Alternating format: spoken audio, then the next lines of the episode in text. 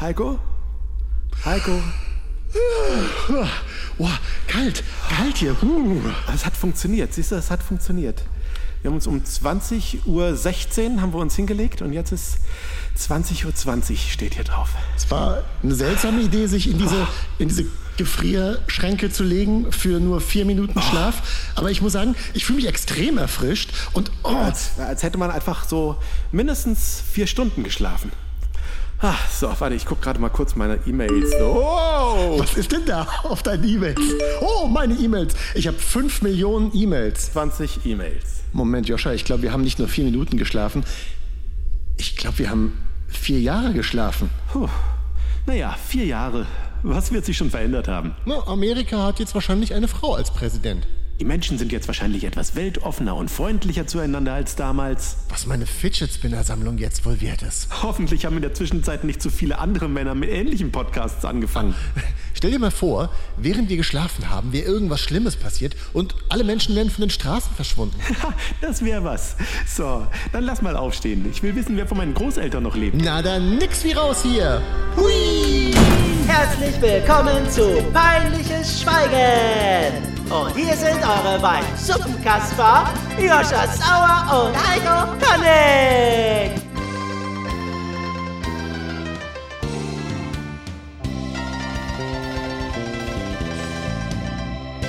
Heiko, jetzt können wir es ja sagen, wir waren gar nicht wirklich eingefroren die letzten Jahre. Du nicht, ich schon. Ich war eingefroren. Ich habe auf diesen Moment gewartet. Ja, du hast drei Jahre eingefroren und jetzt bist du Vater eines halbjährigen Kindes. Wie ist das so? Das ist so ein bisschen für alle Fans vom Podcast, die diese wiederkehrende Rubrik ein erwachsener Mann im Körper eines Babys. Es ist ein bisschen so, als ob ich diese Rubrik lebe, weil ich sehe die Welt durch die Augen dieses Babys. Ist, ist das wirklich so? Also, weil, weil das hört sich immer so unfassbar pathetisch an.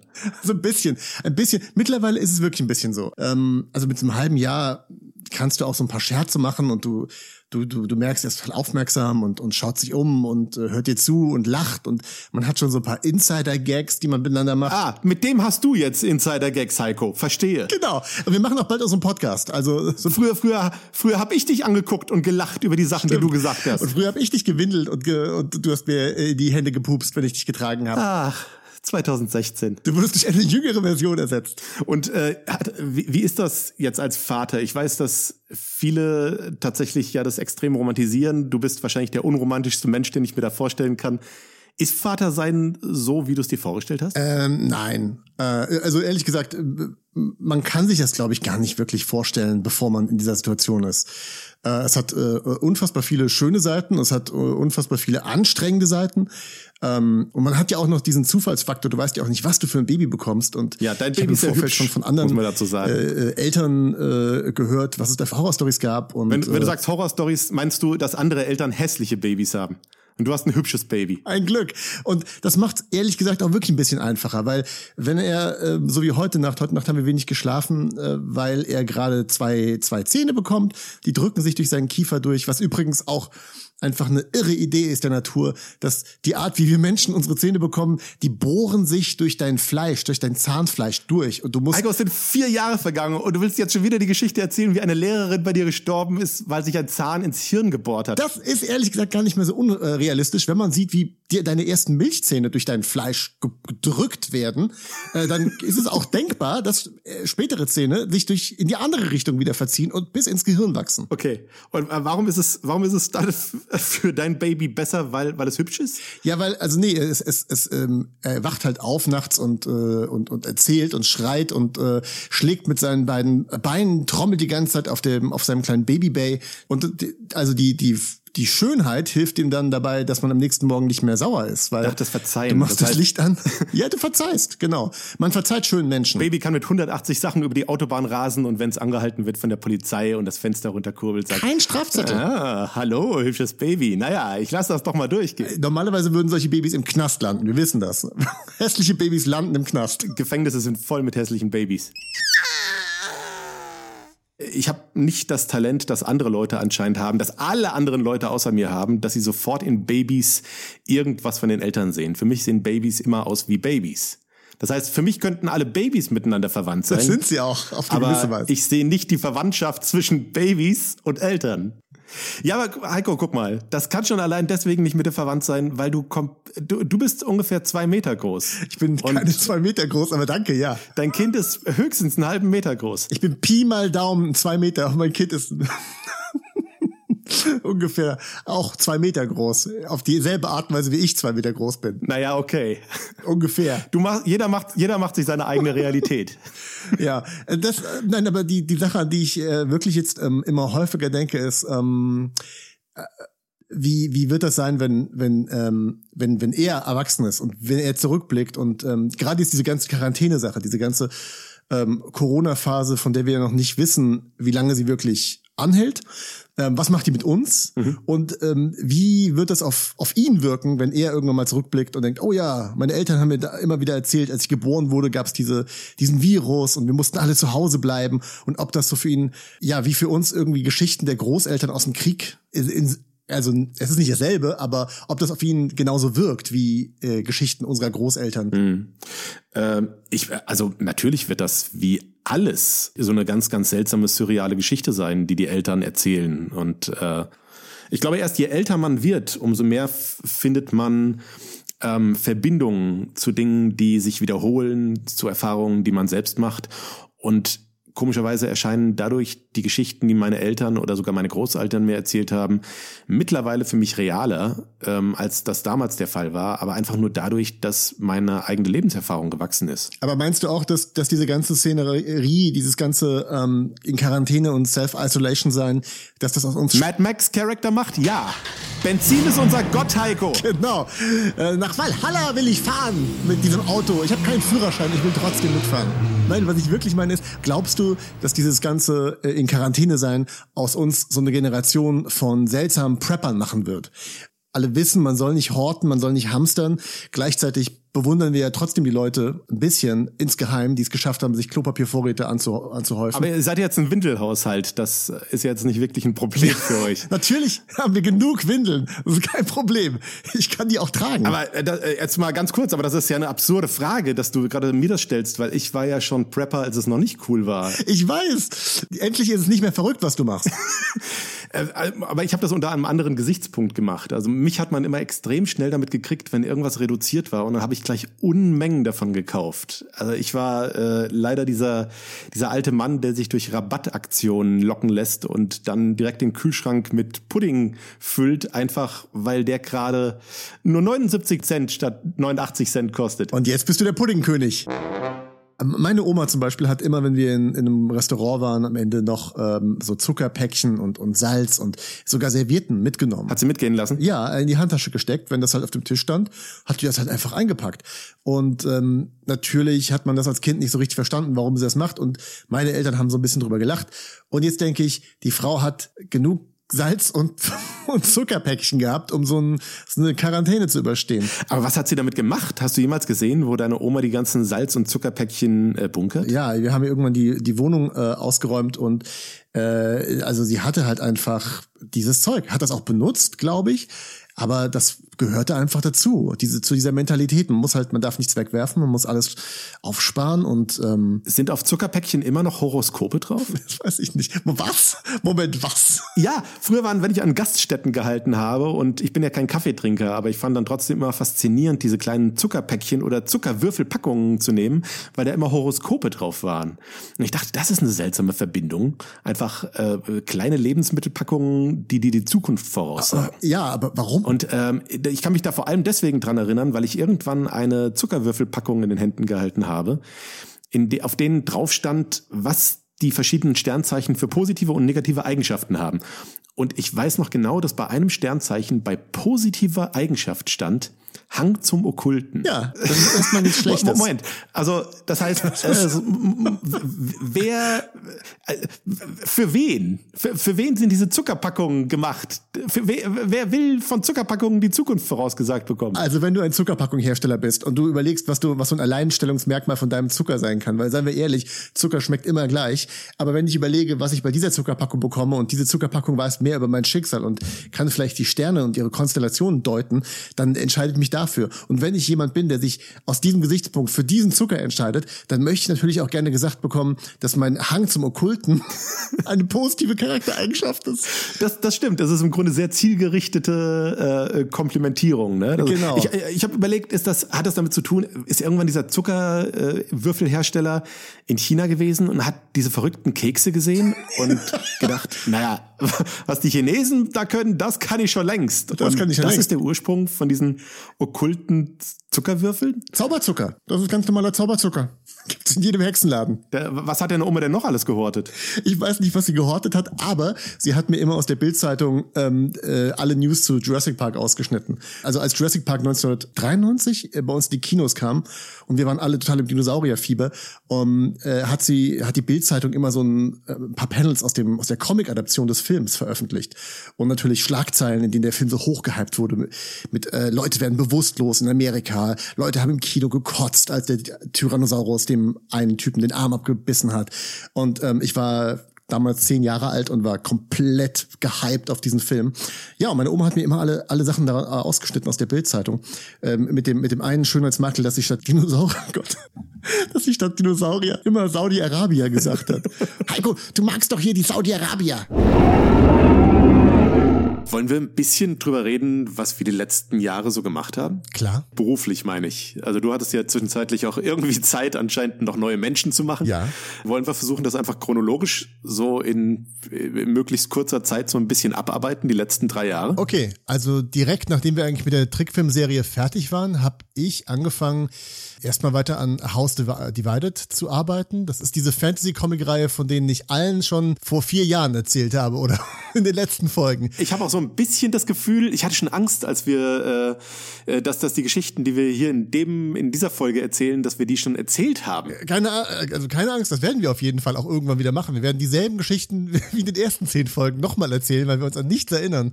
Aber das macht ja nichts. Das ist ja, wir sind, wir sind jetzt alte Leute. Aber das ist doch super. Dann kannst du jetzt wieder erzählen, was passiert in House Divided. Was ist House Divided? Also House Divided ist ein Fantasy-Comic ähm, und es geht um ein Mädchen namens Henrietta, die eines Tages erfährt, dass sie äh, einen Onkel hatte, von dem sie nichts gewusste und ähm, von diesem Onkel, der jetzt gerade verstorben ist, hat sie ein Haus ge geerbt. Aber nicht nur irgendein Haus, sondern ein gigantisches, riesiges Haus, äh, turmgleich. Und ähm, denn ihr Onkel war ein Magier, ein sehr mächtiger Magier. Und in diesem Haus ähm, ist sie aber nicht alleine, sondern da sind schon einige andere Parteien eingezogen. Äh, Banditen, Soldaten, Kobolde, Riesenspinnen, jede Menge Monster und Magie und ähm, diese ganzen Parteien suchen in Henriettas neuem Zuhause nach einem äh, Schatz, der da drin versteckt ist. Ja, und sie wird so mitten reingeworfen. Ähm, es ist eine lustige Abenteuergeschichte mit jede Menge Action. Ich kann es nur empfehlen. Ja, und jetzt das Coole ist, dass halt der erste Band äh, jetzt gerade in Amerika erscheint. Also wir haben da Lizenzen verkauft und äh, die kommen jetzt auch alle auf dem amerikanischen Markt raus. Äh, Zu einem miserablen Zeitpunkt raus. Genialen Zeitpunkt, wenn niemand äh, in die Buchhandel gehen kann und generell auch äh, Ja. der Versandhandel nicht richtig funktioniert. Also es ist der ideale Zeitpunkt, um eine Fantasy-Reihe zu starten, wenn sie niemand kaufen kann. Ja, ich habe damals, nachdem du dann äh, weg bist aus der nicht lustig Trickfilmproduktion, habe ich ja noch ein bisschen weiter dran rumgewerkelt, habe dann erstmal die ganzen Folgen noch fertig nachbearbeitet, alles zusammengebaut, also Effekte und, und Animation, alles zusammengesetzt, um am Ende die fertigen Folgen daraus zu donnern. Äh, das hat, glaube ich, noch mal so ein Dreivierteljahr gedauert und dann, dann bin ich so ein bisschen rumgezogen damit und war auf verschiedenen Veranstaltungen, um die Trickfilmserie potenziellen Abnehmern zu pitchen. Und äh, das war zwar eine schöne Erfahrung, weil ich immer ganz, ganz tolle Komplimente bekommen habe, aber gleichzeitig immer auch sehr rätselnde Blicke, weil niemand so richtig wusste, wo das hinpasst. Und äh, let- letzten Endes musste ich mir dann irgendwann halt erstmal zumindest eingestehen, dass es für die Serie momentan zumindest äh, auch in Deutschland keine Heimat gibt und dass ich die selbst erstmal schaffen muss. Ich bin wahnsinnig stolz darauf, was wir da gemacht haben. Ja. Und würde mir halt auch wünschen, dass noch sehr, sehr, sehr viel mehr Leute die Serie sehen, an der wir da fünf Jahre gearbeitet haben. Ja, das hoffe ich auch. Aber ja, das war so das, womit ich mich beschäftigt habe und habe aber auch gemerkt, dass ich dann nach dieser langen Zeit erstmal so ein bisschen Pause brauchte und äh, habe dann als nächstes mir vorgenommen, erstmal ein kleineres Projekt zu machen. Und das, das war dieses äh, Filmklischee-Kartenspiel, von dem ich immer mal wieder erzählt habe, dass ich das machen wollte. Ja. Und dachte, ach, das das wird jetzt so eine kleine Sache, die kann ich mal so in ein paar Wochen mal so nebenher machen. Mhm, und hat es geklappt? Es hat nicht so ganz funktioniert. Ich habe ähm, mich zusammengetan mit äh, einer großartigen Kollegin aus Österreich, Anna-Maria Jung, äh, deren Zeichenstil ich immer schon ganz, ganz toll fand. Und die hat mit mir zusammen dann dieses Kartenspiel produziert. Und das hat letzten Endes aber dann doch, ja, fast ein Jahr Arbeit wieder gekostet und ist halt gewachsen, weil ich den Anspruch hatte, dann drumrum auch für den Kickstarter, über den wir das finanziert haben, ähm, dann auch noch Animationen zu machen. Und letzten Endes ist das Ganze dann doch wieder extrem groß geworden. Ähm, ich bin auch da wieder total stolz drauf, dass wir das schön hingekriegt haben, aber es ist sehr viel größer und anstrengender gewesen, als ich es mir eigentlich ausgemalt hatte. Ja. Ja, und es ist immer noch nicht so richtig fertig, weil äh, das hat zwar alles bis hierhin jetzt gut funktioniert, aber dadurch, dass äh, das doofe Coronavirus dann erstmal ganz China platt gemacht hat, äh, sind dann erstmal die chinesischen Kartenhersteller einfach ausgehebelt worden. Und jetzt geht's langsam zwar in China wieder los, aber jetzt ist gerade bei uns so ein bisschen Land unter mit dem Virus. Und jetzt äh, ist es momentan so, dass ich immer noch gucken muss, wie ich das Spiel überhaupt produziert kriege und zu den Leuten dann kriege. Aber momentan muss ich sagen, sind alle auch sehr entspannt. Jeder weiß ja irgendwie, dass das alles Probleme bereitet mit dem Virus. Und entsprechend ist dann niemand ungeduldig und alle warten. Äh, aber ich hoffe, dass ich das irgendwann im Laufe dieses Jahres dann auch noch zu den Leuten kriege. Dabei wäre jetzt eigentlich der perfekte Zeitpunkt, um mit den Karten ein bisschen zu spielen, weil man eh nur zu Hause Filme guckt. Na gut, aber hey, es ist wenigstens fast fertig und muss nur noch gedruckt werden. Und es ist echt schön geworden. Ich habe es ja auch schon gesehen. Also es ist wirklich toll geworden. Danke. Hat nur leider wieder extrem lang gedauert. Hat extrem lang gedauert und ich habe daraus gelernt, dass ich anscheinend nicht dazu in der Lage bin, kleine Projekte zu machen. Oder was ich zumindest lernen muss. Ne? Also das ist ja, vielleicht bin ich auch immer noch lernfähig und muss irgendwann eine andere Taktik fahren, um Projekte wirklich klein zu halten. Aber äh, sobald ich mit Passion dabei bin, merke ich, dass so ein Ding dann wächst und wächst und ähm, dann eben doch nicht so klein bleibt, wie ich es ursprünglich gerne wollte. Aber du, du hast ja nicht nur äh, jetzt an deinem eigenen Comic rumgewerkelt, sondern du hast ja gleichzeitig äh, dich zum einen in die Selbstständigkeit gestürzt und Ja. entsprechend dann auch Aufträge von anderen Leuten angenommen. Was kannst du da so ein bisschen erzählen, was da passiert ist die letzten Jahre? Äh, Die anderen beiden großen Projekte, die ich noch gemacht habe, ähm, beziehungs beziehungsweise an einem bin ich auch noch dran, ähm, waren zum einen ein weiterer Comic, den ich für den Verlag Community Editions äh, gemacht habe, äh, also geschrieben habe. Und zwar ähm, heißt er Der Golem-König und basiert auf der Minecraft-Welt eines bekannten YouTubers äh, namens Paluten. Hast du jemals Minecraft gespielt? Ich habe Minecraft ungefähr 20 Minuten mal gespielt, ja. Äh, ich habe mir einmal vor vielen, vielen Jahren, ähm, als das irgendwie so als Beta noch, noch rausgekommen ist, habe ich mir das auch runtergeladen und habe es ein bisschen gespielt, aber es hat mich nie so gepackt. Ähm, das war ja. das war nie so wirklich meins. Äh, aber äh, extrem viele Leute spielen Minecraft, lieben das schon seit vielen Jahren. Und da gibt's halt einen YouTuber, der eine ganze Welt aufgebaut hat in diesem Spiel. Das ist ja wie so ein Lego-Kasten, ein digitaler. Zudem haben sie irgendwie einen Roman rausgebracht und dann irgendwann kamen sie auf die Idee, hey, wir wollen auch noch einen Comic machen. Und wer könnte diesen Comic für uns schreiben? Da sind sie dann auf mich gekommen. Und äh, das hat auch echt viel Spaß gemacht. Irina Zinner, die ja auch bei der Nicht-Lustig-Serie, äh, glaube ich, Hintergründe gezeichnet hatte damals. Genau, Hintergründe hat Irina gemacht. Genau, sie hat den ganzen Comic illustriert, ähm, hat sie auch fantastisch gemacht und das Ding hat sich, glaube ich, auch sehr gut verkauft. Das war ein Spiegel-Bestseller. Eve, hier meine, meine Freundin, Mutter meines Kindes und äh, Adrian vom Bauer, ein befreundeter Zeichner, die haben das Ding dann koloriert. Äh, und von daher war das einfach eine, eine, eine sehr coole Arbeit. Sehr familiäre, ne? Sehr Sehr genau. familiäre Zusammenarbeit. Ja. Ja, ja.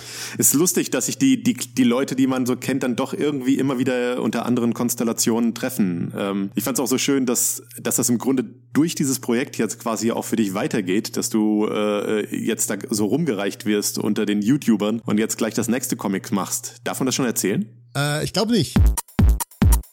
Das andere große Projekt, das, ähm, äh, an dem ich jetzt noch mitarbeite, ist äh, der Route Kinofilm, die HNO-WG. Was, was ist das, Route? Das ist auch so ein Typ. Macht auch so Cartoons im Internet. Kanntest du Ralf eigentlich schon, äh, bevor wir uns kennengelernt haben, oder habt ihr euch dann über mich kennengelernt? Also Ralf kannte ich persönlich nicht, bevor wir uns kennengelernt haben. Äh, die Anekdote mit Ralf ist ja die, ich habe ja früher in der Werbung gearbeitet, ich war ja Werbetexter und habe unter anderem für Mediamarkt äh, mir Kampagnen ausgedacht. Also als ich für Mediamarkt ähm, mir Sachen ausgedacht habe, hat Ralf mal auf Twitter geschrieben, er wird dem Typen, der sich die Mediamarkt-Werbung ausgedacht hat, gerne mal die Fresse hauen. Das war sehr rabiat. und ich dachte, oh cool, dieser Route möchte mir auf die Fresse hauen, weil ich hier meinen Job gemacht habe. Ja, muss auch dazu sagen, Ralf war damals volle Kante auf Steroiden und sehr, sehr aggressiv. Natürlich, ein riesiger, riesiger, muskulöser Typ. Und dann habe ich, glaube ich, das in einem Podcast mal erzählt. Also wir hatten ein Podcast-Interview damals zu House Divided und da habe ich gesagt, oh, wir müssen ein bisschen aufpassen, weil Rute möchte mir die Beine brechen. Und du hast das dann in einem Auto irgendwo in Amerika, als du durch Kalifornien gefahren bist, gehört und hast Ralf Bescheid gegeben. Hast gepetzt. Hab gepetzt, so bin ich. Ja. Ich bin ein offenes Buch, Heiko. Und jetzt schreibe ich mit Ralf zusammen den Kinofilm. Und da sitzen wir jetzt an der momentan dritten Version des Drehbuchs. Wie, wie habt ihr das gemacht? Also im Grunde weiß ich es ja, aber kannst du gerade den Leuten noch ein bisschen erzählen, wie ihr daran arbeitet? Äh, klar, also Ralf hatte schon ganz früh die so eine Grundidee, ähm, wie die Story eigentlich laufen sollte oder was um was es überhaupt gehen soll. Und es war klar, es geht um diese drei Figuren der HNO-WG. Und ähm, dann haben wir uns, dann ist er zum ersten Mal hierher gekommen und hat mir so seine seine Grundstory gepitcht. Dann haben wir direkt darüber angefangen, ein bisschen zu, zu plaudern. Und dann hat er mich gefragt, ob wir zusammen das Drehbuch schreiben wollen. Äh, Redpack hat äh, das so eingerichtet, dass wir in einem Hotel wirklich so wie man sich das vorstellt, man zieht sich zurück in so ein Hotel und dann schreibt man in einem Raum äh, drei, vier Tage und, und sieht niemanden und trinkt nur frisch gepressten Orangensaft, den wir uns aufs Zimmer haben kommen lassen. Oder man geht in ein Hotel und schreibt monatelang immer nur den gleichen Satz und bringt dann seine Frau und sein Kind um. Deswegen geht man nicht mit seiner Familie in so ein Hotel. Man geht immer nur mit einem anderen mittelalten Mann zusammen in ein Hotel. Das ist sicherer für alle. Genau. Und äh, das haben wir jetzt auch dreimal gemacht. Wir haben uns dreimal äh, in, einem, in einem wunderbaren Hotel in Wilhelmshaven zurückgezogen und haben da geschrieben. Ich habe nur die allererste Version gelesen, aber krieg von dir ja immer dann äh, brühend heiß die neuesten Infos, was jetzt passiert ist und neuesten äh, was sich noch verändert hat. Finde das total interessant, äh, das, das so mitzukriegen, wie sehr sich die, dieses ganze Projekt weiterentwickelt und bin natürlich jetzt auch gespannt, ähm, wann es richtig losgeht, äh, wann, wann die wirklich in Produktion geht und welches Drehbuch, also welche Version des Drehbuchs dann letzten Endes ähm, wirklich der Film wird. Die dritte Version, an der wir gerade arbeiten, ist nochmal wirklich ein sehr großer Rewrite, wo wir fast 50 Prozent aller Szenen rau nochmal rausgeschmissen haben und, äh, und, und komplett neu schreiben. Aber bisher hatte ich das Gefühl zumindest, dass es mit jeder Version wirklich besser geworden ist. Es ist natürlich auch vor allem eine interessante ähm, Sache, die, die Unterschiede zu sehen äh, zur Nicht-Lustig-Trickfilm-Serie, wo wir im Endeffekt fünf oder, oder vier Jahre komplett isoliert Ja. daran gearbeitet haben, ohne Produktionsfirma, ähm, die nochmal ihr Feedback gibt. Und jetzt macht man halt diesen Film mit einer ähm, etablierten, bekannten Produktionsfirma und, und das sind einfach komplett unterschiedliche Prozesse. Äh, und ja, ist einfach mega spannend, das gerade so zu erleben. Mhm. Wir haben die letzten Jahre ja auch immer wieder sehr, sehr viel darüber geredet, dass wir äh, andere Projekte zusammen angehen wollen, andere Filmprojekte vor allem. Gleichzeitig habe ich jetzt ja endlich, endlich angefangen, auch an meinem Drehbuch zu arbeiten, äh, das hoffentlich irgendwann ein Real-Kurzfilm wird, äh, weil ich lange, lange Zeit schon in den Realfilmbereich zurück will, in dem ich irgendwann mal vor 20 Jahren ganz, ganz kurz gearbeitet habe. Und äh, habe da lange Zeit über ein Konzept nachgedacht und bin da jetzt dran und habe äh, hab ein, ein grobes Gerüst, an dem ich immer mal wieder so ein bisschen rumschreibe und bin auch sehr, sehr, sehr gespannt, habe aber auch ehrlich gesagt große Angst davor, das dann irgendwann dir und anderen Leuten zu zeigen, weil es Warum? Warum hast du Angst? weil es Neuland ist, weil, weil ich das Gefühl habe, dass man gerade bei einer Sache, bei der man eben selbst noch nicht die Erfahrung hat, dass man etwas Gutes bereits gemacht hat, natürlich besonders verletzlich ist, besonders das Gefühl hat, das ist sehr fragil, man ist sehr, sehr unsicher, was diese ganzen Ideen angeht, was das Format angeht.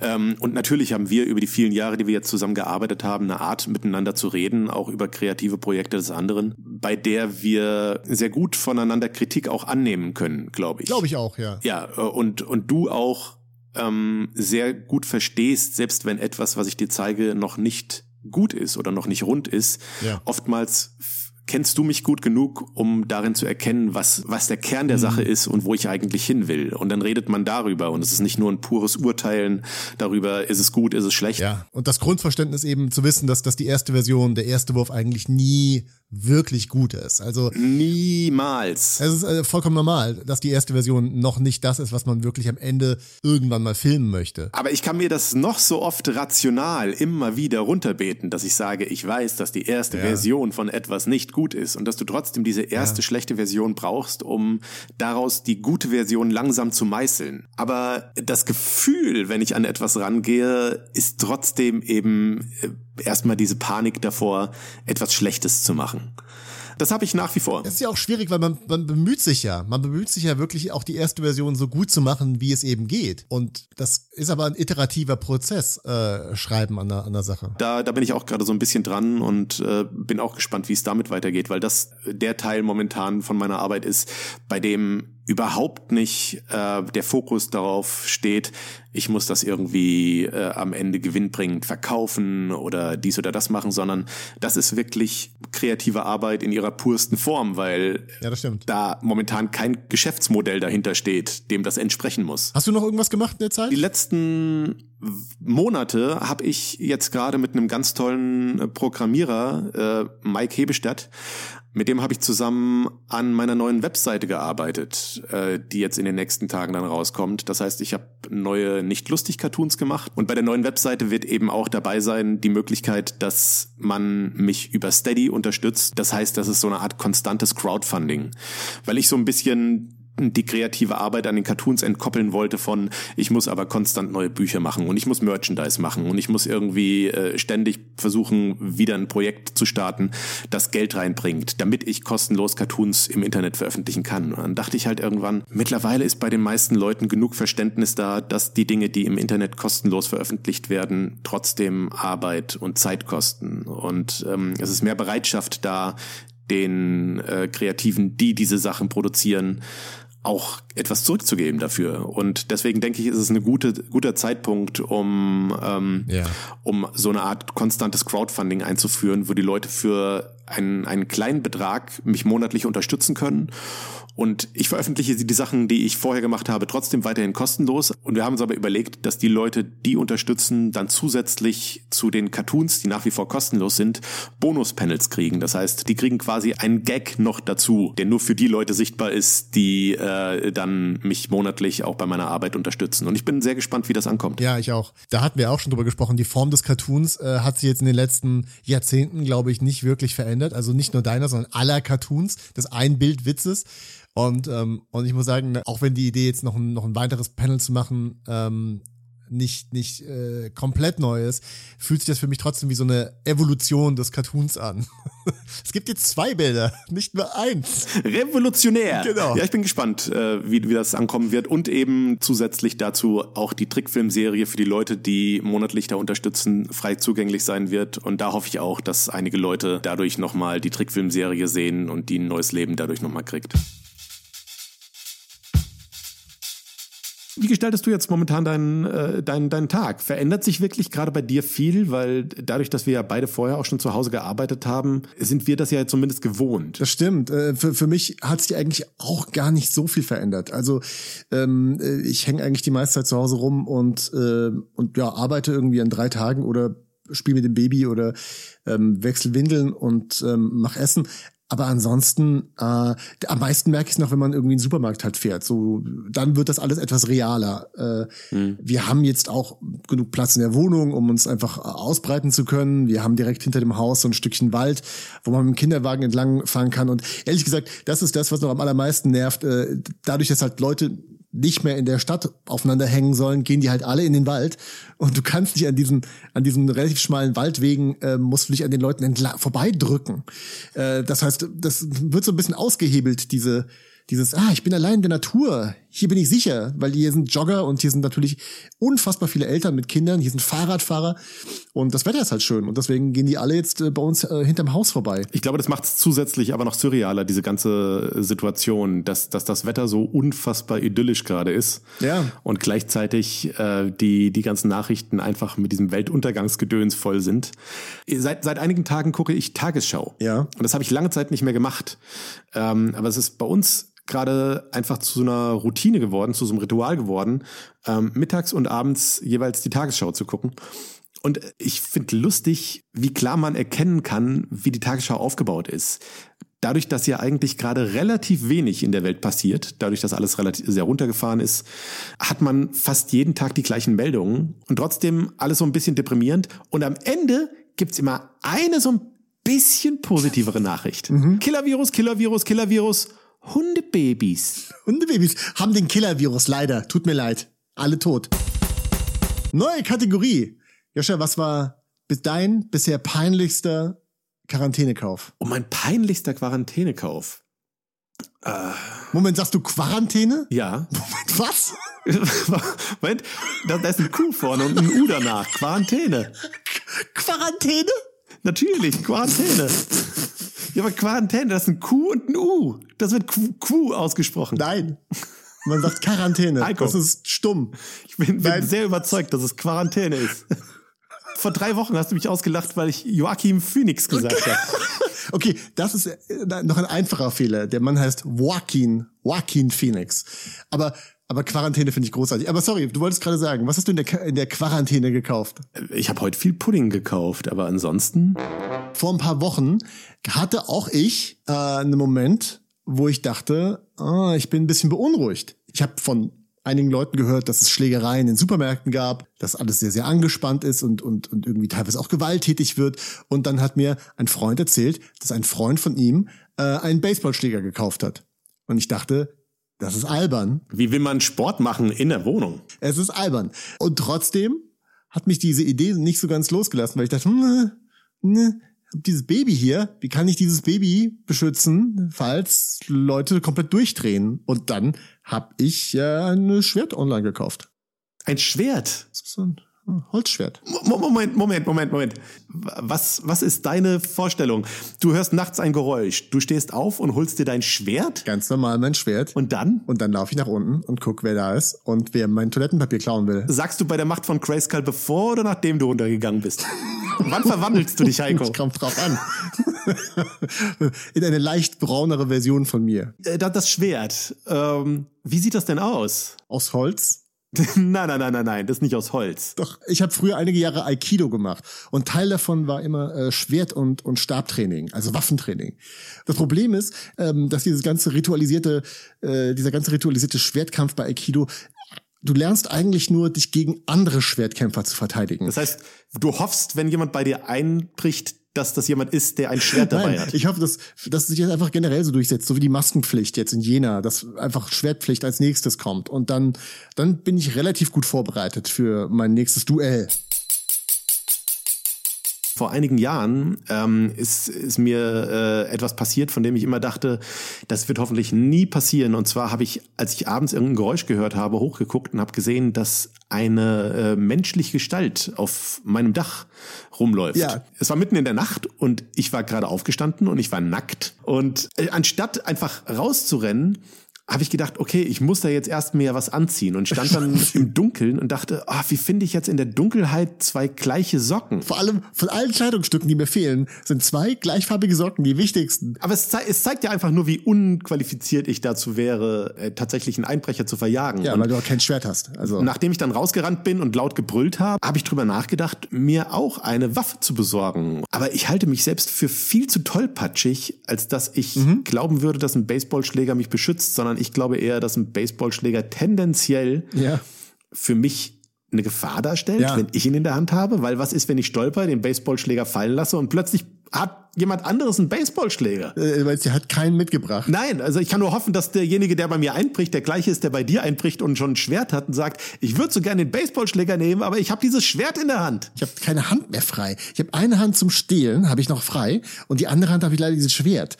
Ha, Wie viel hat das denn gekostet, das Holzschwert, Heiko? Wie viel hat ein Holzschwert gekostet? nicht viel, nicht viel. Wie, wie viel? Überraschend wenig. Wie viel? Das ist, das ist egal. Nein, das ist nicht egal. Ist, man Wie kann, viel? man kann einem guten Schwert keinen Wert beimessen. Das ist. Heiko, wie viel hast du ausgegeben für das Wie Holzschwert? viel würdest du ausgeben, um deine Familie zu, zu schützen, Joscha? naja, das ist ja deine Familie. Wie viel würde ich ausgeben, um deine Familie zu schützen? Wie viel ist das Leben meiner Familie wert, Joscha? Hm? Wenn du da jetzt eine Zahl da, da drunter schreiben müsstest, in deinem Wahn überall Zahlen dran zu schreiben. 100 Mark. Okay. Verkauft. Wir rechnen in Mark wieder. nee, sag mal gerade. Aber ich sag 100 Euro. Nein, weniger. Na, dann, dann, ah, Heiko, dann taugt das aber auch nichts. Gute Holzschwerter kosten mindestens 100 Euro. Ich habe nicht die Deluxe-Version genommen. Es gab noch, es gab noch bessere. Ja, ich bin gespannt, ob das Holzschwert jemals zum Einsatz kommt. Und packst du das Holzschwert weg, wenn dein, äh, dein Sohn älter wird? Also kommt das in Safe? Ein Safe ist ein sehr, sehr großes Schwert. Ich müsste relativ großen Safe dafür haben. Hast du das immer unterm Kopfkissen? Genau. Falls die Holzschwertfee kommt und mir Schwerter wegnimmt und dafür Münzen hinlegt. Wo hast du das Holzschwert denn? Es liegt gerade hier, hier direkt neben mir. Ja, aber wo ist denn hier? Ich weiß ja nicht, wo du sitzt. Also, und ist das immer da? Also, das heißt, wenn du nachts ein Geräusch hörst, Ja. wie weit müsstest du laufen, um das Holzschwert zu, zu Ich müsste holen? nur einen Raum weiter. Ich müsste einen Raum weiter. Aber ich habe auch da schon drüber nachgedacht, ob man es, wenn, ob es überhaupt Sinn macht, wenn es nicht im selben Raum ist. Ja, ich finde nein. Weil es könnte ja tendenziell sein, dass der Einbrecher schon genau in dem Raum ist, in dem das Holzschwert ist. Das wäre sehr gruselig. Also wenn er, wenn er, ich sage jetzt mal er oder sie, ähm, also wer auch immer bei mir einbrechen möchte. Was ich glaube auch nicht, dass es ehrlich gesagt die Zeit für Einbrecher jetzt ist. Es ist, glaube ich, die schlechteste Zeit für Einbrecher. Beziehungsweise noch nie war man so sicher vor Einbrechern wie jetzt, weil diese Idee, irgendwo einzubrechen, das machst du ja nicht, wenn die Leute zu Hause sind. Und jetzt sind immer alle zu Hause. Wie gesagt, die Idee vor vor ein paar Wochen, als Leute in nur Supermärkten randaliert haben, da war dieser kurze Moment, wo ich dachte, war, war was, wenn, was, wenn irgendwie Leute komplett durchdrehen? Und das ist ja auch eine Sache. Leute drehen jetzt schon durch bei einer, Leute kaufen Holzschwerter. Leute sind komplett besessen davon, Holzschwerter zu kaufen, das Wort Quarantäne falsch auszusprechen. Diese beiden Dinge passieren jetzt schon. Heiko, glaubst du, dein Holzschwert wäre gerne ein richtiger Junge? Ja, Tja, ich, mehr habe ich nicht. ich auch nicht, glaube ich. Wollen wir es beenden? Wir haben auch mehr als genug. Ja. Okay.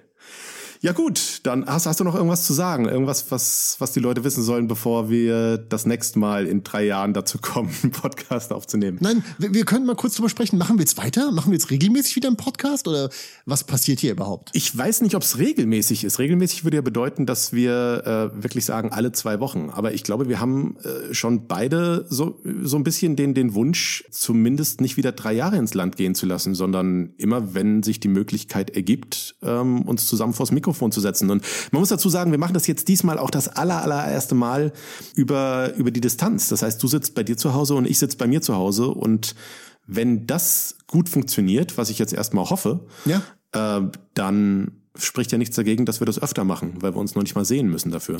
Nicht mal das. Wenn ich noch mal einmal was äh, erreichen könnte mit diesem Podcast, ich fände es cool, wenn wir es noch mal schaffen, äh, auf den iTunes Podcast Charts auf Platz eins zu sein. Einmal noch ganz oben sein, einmal noch mal ganz groß rauskommen. Ja, noch mal zeigen, dass man es dass man's immer noch drauf hat. Ja, äh, und da, was müssen die Leute dafür machen, damit wir da hochkommen? Einfach viel hören und äh, Kommentare schreiben oder wie funktioniert das? Wie hast du uns das letzte Mal nach oben gepeitscht? Oh, wie war das denn damals? Ich glaube, ihr sollt auf jeden Fall auf äh, uns bewerten auf iTunes. Das hilft total. Immer fünf Sterne geben.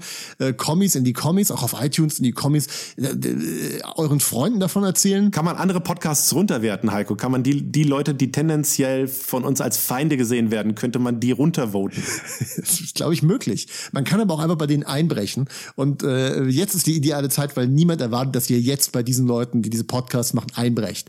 Denn mit hoher Wahrscheinlichkeit haben die keine Schwerter. Ja, ist ein Serviervorschlag. Das ist ein Serviervorschlag. Okay, und wenn wir uns irgendwann das nächste Mal wiedersehen, und das ist ja wahrscheinlich erst in ein paar Monaten, weil du hast Asthma und hast Angst, dass meine Präsenz dich umbringen könnte. Ja. Wenn wir uns irgendwann wiedersehen, dann will Ja. ich, dass du mir Aikido beibringst. Okay, dann machen wir das aber live im Podcast. Dann kaufe ich mir auch ein Holzschwert, Heiko. Aber ich, ich kaufe mir erst ein Holzschwert, wenn die Scheiße hier vorbei ist. Deal. Äh, übrigens, wenn ihr uns auf Twitter äh, mentionen wollt, dann macht einfach peinliches. Ed peinliches. peinliches. Einfach mal folgen, äh, kommentieren und euren Freunden empfehlen und ansonsten ähm, in die Armbeuge husten, zu Hause bleiben, keinen Kontakt mit anderen Menschen haben, Quarantäne so aussprechen, Und Hände waschen. Alle Hände waschen, die ihr seht. alle Hände, nicht nur eure, alle Hände waschen. In Unschuld. Tschüss. Tschüss.